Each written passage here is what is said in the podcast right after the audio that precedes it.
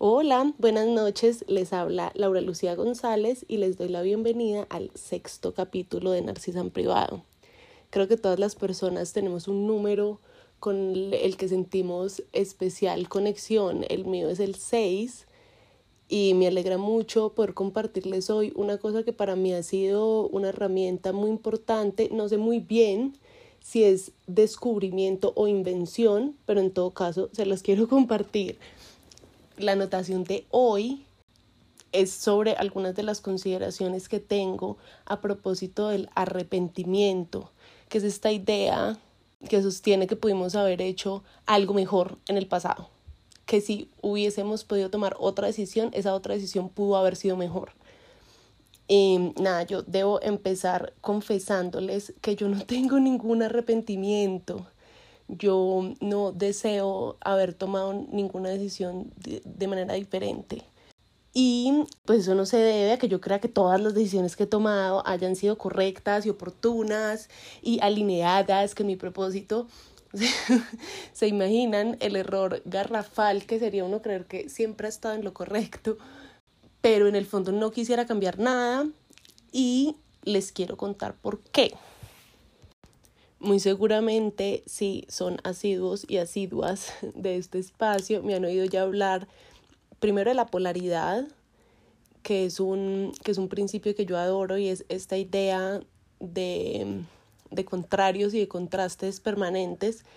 Y seguramente también me han oído decir que las posibilidades son infinitas. Esas son dos principios que yo guardo conmigo y que me acompañan siempre.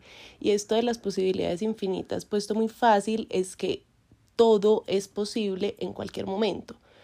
Y esa es una afirmación y un principio muy usado en discursos y en narrativas como de positividad y de crecimiento personal, un poco para reafirmar y decirnos constantemente que somos capaces de hacer cualquier cosa y que todo está disponible para nosotros. Y eso es cierto, pero yo siento que es un poquito más profundo que eso. Lo que yo creo es que todo es posible en cualquier momento, todo está disponible, nuestras capacidades son infinitas, pero la manera en la que se va a desenvolver la realidad también es infinita. Es imposible para nosotros predecir un resultado. Y creo que eso no es tan dentro de, lo positivo, pues. Es decir, te puedes ganar la lotería, comprometerte, eh, no sé, quedar embarazada después de mucho tiempo de haber intentado, pero también está la catástrofe. Es decir, hay infinitos escenarios buenos, positivos, expansivos e infinitos de cosas que hemos percibido como malas este es el primer anuncio que les doy para decirles que de pronto nos vamos a ir un poco densos, pero ya advertidos, sigo. Hace unos años yo creía que lo que ocurría era lo único que podía haber ocurrido. Y yo no tenía ninguna prueba de eso, pero era una afirmación que me daba mucha tranquilidad. Y la verdad es que la búsqueda de tranquilidad no ha cesado, pero el precepto que la sostiene sí yo hoy no creo que lo que ocurrió fue lo único que pudo haber ocurrido. De hecho, creo todo lo contrario. Y como todo es posible, creo que todo ha sido posible, es posible y será posible. Es decir, que he adherido a la teoría de los universos paralelos y las realidades múltiples y alternativas esa idea de los universos paralelos y las realidades alternativas ha sido ampliamente estudiada, uno, evidentemente por ciencia ficción y adoramos esa posibilidad de visitar otras realidades, pero recientemente, pues digamos que la ciencia sí se ha acercado un poco, no admitir, pero por lo menos empezar a estudiar esa posibilidad yo hice una investigación muy juiciosa porque pretendía hoy darles como algún dato de eso, pero luego me pareció inocuo. Porque en, en, el fondo lo que les quiero decir es que existan o no realidades paralelas en las que tomamos decisiones distintas y nos movimos de maneras diferentes. Lo cierto es que no hay ninguna posibilidad por ahora de visitar esas otras realidades no podríamos conocerlas, no hacen parte de nuestra conciencia. Entonces, por ahora, sí tenemos una certeza y es que por lo menos en esta realidad que sí conocemos y que sí habitamos, estamos vivos y eso pareciera ser suficiente. Sé que parece obvio, yo sé que parece obvio, pero se nos olvida con bastante frecuencia que la única realidad que nosotros conocemos es la que habitamos. Y con ese detallito vuelvo al tema de hoy que es el arrepentimiento, porque el ejercicio de arrepentirnos incluye una fantasía de una realidad paralela que pretendemos controlar por nosotros o por las personas que tenemos cerca y por un instante creemos que es posible controlar la realidad que es paralela, que no habitamos. Y ahí entra el juego de, bueno, saben, si yo no hubiese estudiado tal carrera, estaría en no sé dónde, habría hecho no sé qué cosa, habría conocido a no sé quién. Y eso no sabemos si es cierto o no, pero además no podríamos saberlo. Es decir, ni siquiera podríamos aproximarnos a dar un juicio sobre una realidad que es paralela y que además es una realidad completa paralela. Y de nuevo salí con un concepto y luego me toca salir con un ejemplo a, a explicarlo. Por ejemplo, yo estudié Derecho, entonces alguien podría decir, bueno, si no eras estudiado Derecho, sino diseño de modas, estarías en no sé dónde. No tengo la menor idea si yo habría sobrevivido esa realidad paralela.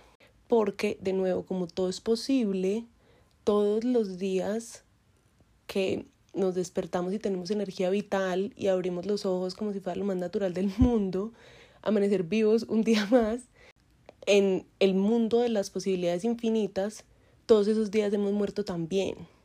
Entonces ese juego de comparar nuestra realidad con otra hipotética absolutamente inventada, que además pretendemos controlar, es el ejercicio más estéril que yo he visto.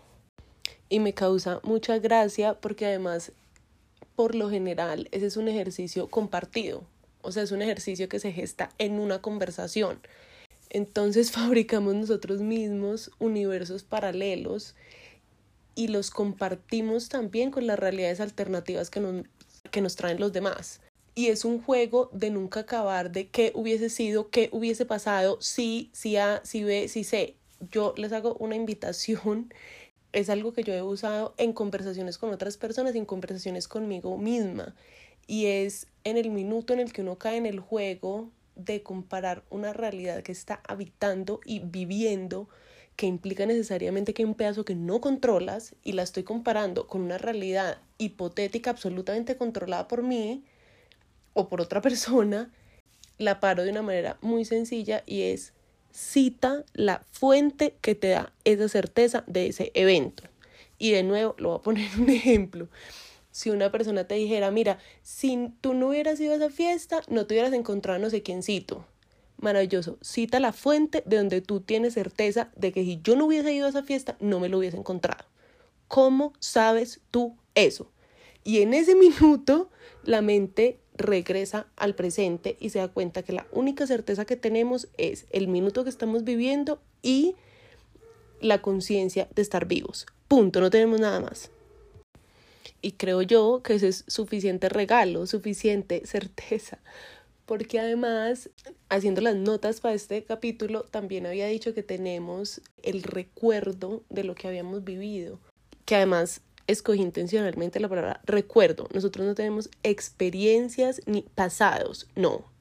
Una vez un evento termina, nuestro cerebro lo almacena, nuestra mente lo interpreta y ese momento ha dejado de existir. El pasado no existe, el pasado es un recuerdo en nuestra mente y ya. Y como es un recuerdo apenas, pues de certeza tiene muy poco o nada.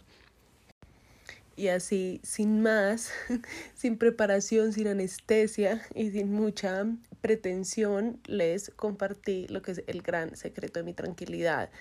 Y es haberme entregado a las posibilidades infinitas y saber que siempre voy a estar moviéndome con información incompleta y que al final no importa. Que esto es algo que lo he compartido con muchas amigas y que amamos y es que mientras haya sol y vida pues seguiremos. Esta semana les voy a dejar una encima, un extra, porque creo que es algo que no merece un capítulo completo y es un elemento que tiene el mismo principio básico de eh, el arrepentimiento, es la preocupación. Es ocuparnos de algo que no ha ocurrido. Y juega lo mismo y es una idea o un ejercicio de controlar una realidad que no habitamos. No hay mayor pérdida de tiempo que eso. Bueno, de repente el afán también, pero, pero es la invitación que les quiero dejar y de hecho les dejo, les dejo otro, otro regalito y es cada vez que alguien me dice, ¿qué voy a hacer cuando X o Y ocurra? ¿Qué vas a hacer en cinco años cuando pase tal cosa? ¿Qué vas a hacer en tres años cuando tengas tal edad? Y mi respuesta siempre es y será, si tengo la gran fortuna de estar viva con las herramientas que tenga para ese momento, lo solucionaré. Ya para despedirme por hoy, la, la reflexión que les quiero dejar y la inquietud que quiero guardar para ustedes y para mí es un poco una tarea de abandonar la comparación con una realidad que no ha ocurrido o que no habitamos por lo menos, porque si fuera compararnos solamente como un ejercicio de crecimiento sería incluso de alguna forma útil, pero en realidad la preocupación y el arrepentimiento tienen mucho de la creencia, tienen mucho y están cimentados en la creencia que supone que ese otro escenario, que esa otra realidad hubiese sido sustancialmente mejor a la que vivimos, cuando lo fundamental es que esta que habitamos la vivimos, que estamos vivos, que la podemos cambiar, que la podemos experimentar, que la podemos disfrutar. Entonces, creo que es un poco inútil, pero muy importante tener presente la tarea de no mortificarnos por cosas que no han ocurrido y que no sabemos si ocurrirán, si pudieron ocurrir y más bien sentarnos a vivir el presente y a disfrutarlo, aprovechando que ahora voy a tentar las posibilidades infinitas y que me voy a ver al único e inigualable Benito Antonio Martínez Ocasio directamente desde el espacio. Les quiero traer una, una cosa que él respondió en una entrevista respecto de una presentación donde no hubo ensayo ni prueba de sonido ni nada. Era mm, en vivo, pero tenía que ser, es decir, tenía que salir perfecta en el primer shot. Y luego, luego de que la terminó, pues le preguntaron si él no había pensado en todas las cosas que hubieran podido salir mal. Y dijo, ¿sabes que no? Porque no me quería preocupar. Estaba muy ocupado haciendo que todo saliera de la mejor manera. Y ese es el, es el mensaje de hoy. Abandonar el hipotético y aprovechar el regalo más lindo e invaluable que tenemos, que es la vida. Feliz domingo. Mil, mil gracias por acompañarme, por escucharme, por sintonizar conmigo y nos encontramos en ocho días, misma hora, mismo canal. Bye.